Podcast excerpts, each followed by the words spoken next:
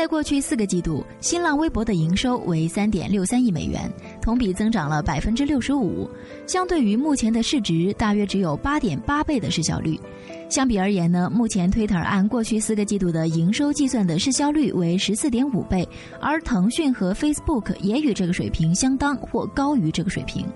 唯一的亮点是，新浪微博第一季度的月活跃用户和日活跃用户增长都创下了过去四个季度的最快，分别增长了百分之三十八和百分之三十四，达到了一点九八亿和零点八九亿元。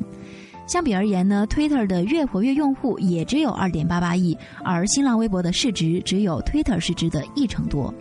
与此同时啊，新浪微博的运营亏损也明显的收窄了。过去四个季度运营总亏损为一千七百五十万美元，而之前的四个季度亏损为四千九百六十万美元，并且呢，都似乎呈现出了逐季改善的趋势。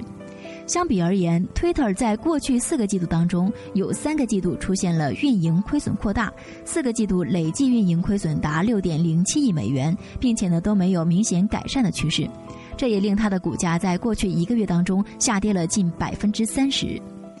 尽管新浪微博在营收上出现了让人不安的趋势，不但总体营收增长节节下滑，而且两大业务之一的增值服务在过去这个季度几乎停止了增长，仅仅增长了百分之九。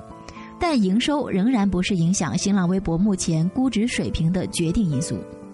考虑到阿里巴巴在其中持有百分之三十的股份，按照目前的市销率，它每在新浪微博投入一美元的前作广告，将从资本市场获得二点六四美元的回报。